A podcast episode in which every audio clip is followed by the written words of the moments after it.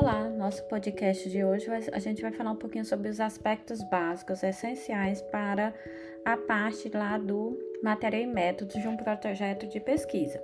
Bom, o primeiro tópico que a gente vai falar é a temporalização da pesquisa. Existem dois tipos.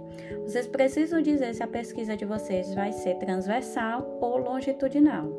A pesquisa transversal, ela vai coletar dados em um único momento, que é o mais comum que a gente faz mas algumas pesquisas podem é, coletar dados em momentos diferentes.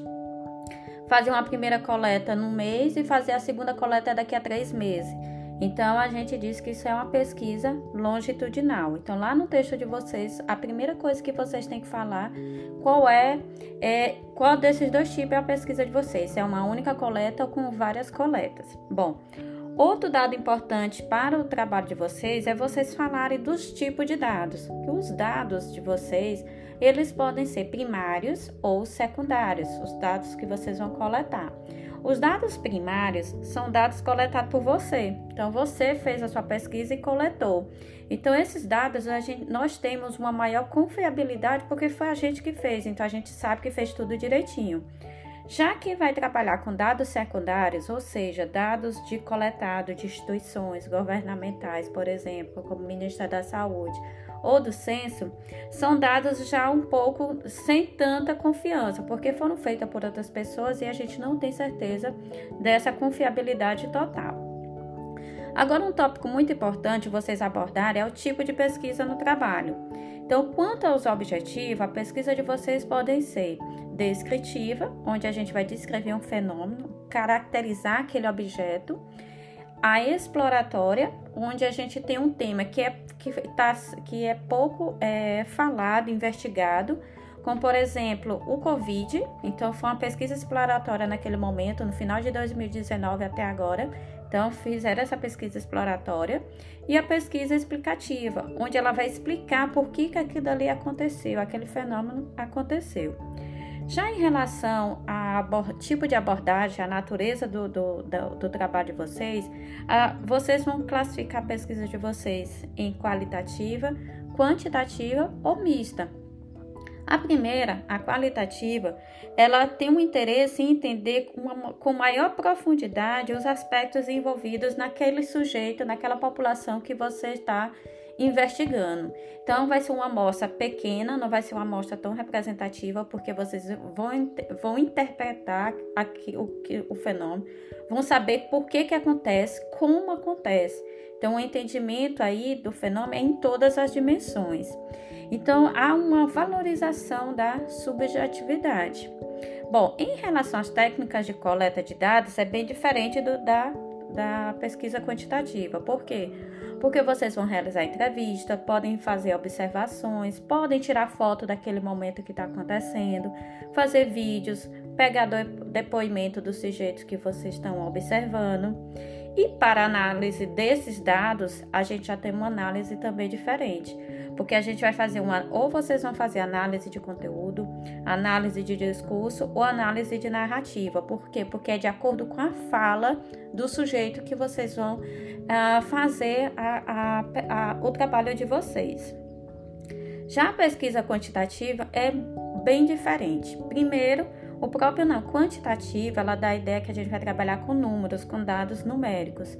E esses dados numéricos, eles precisam passar por, por um processo da estatística. Então, a estatística vai mensurar esses dados de acordo com a análise que você quer fazer. Bom, a pesquisa quantitativa a gente tem de dois jeitos: os desenhos experimentais e os desenhos não experimentais. Os desenhos experimentais é, são feitos no laboratório, onde a gente vai ter um grupo controle e esse grupo controle não passa por nenhuma manipulação, coleta, aí a gente coleta os dados, e um grupo experimental, uma variável que você vai fazer com aquele grupo para verificar se essa variável vai influ, influenciar ou não no determinado caso que você está observando. Então você manipula. Então depois você coleta esse dado. Depois que você coleta os dados do controle negativo e do experimental, você leva para o tratamento estatístico. Bom, e quais são as técnicas que uh, para a coleta desses dados? São diferentes lá da pesquisa qualitativa. Então, a gente vai trabalhar com questionários, com perguntas fechadas, a gente vai, pode trabalhar com escalas, que são escalas que são afirmações já prontas, de acordo com aquela, com aquela pergunta, afirmações em que, que a pessoa vai escolher uma daquelas afirmações. É, entendi, não, não entendi muito, entendi pouco, então são escalas já prontas, você não inventa essas escalas. Você também pode fazer a observação, a frequência com que aqueles alunos assistem a aula, por exemplo. Então, vocês também podem fazer juntar com a observação. E a análise de dados na estatística é bem diferente. Porque na análise de dados vocês podem fazer tanto análise descritivas, ver média, desvio padrão, e análise é, inferenciais, que vocês vão ver a parte paramétrica ou não paramétrica. E aí vai depender do objetivo do trabalho de vocês para ver qual é a análise que vocês têm que fazer.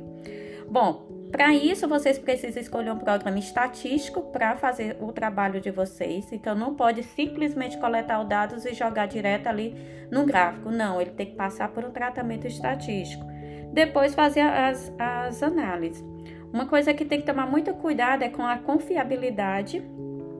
Então, ver os resultados, se, qual for o nível de, de, de de, de, de, de confiança desses resultados para ver se os seus resultados são bons e também ver a validade dos instrumentos escolhidos. Bom, quando a gente trabalha com a, a análise quantitativa, principalmente, a gente vai ter amostras. O que é amostra? É pegar um pedaço daquela população inteira. Então, eu vou pegar um pedaço. Esse pedaço não pode ser aleatório. Ah, eu tenho uma população de 100 alunos, eu vou pegar 10 alunos porque é suficiente para minha, a minha pesquisa. Não é assim. Ah, vocês, é, a amostra, por exemplo, ela tem dois tipos: amostra probabilística e não probabilística. A probabilística, ela vai calcular uma amostra representativa.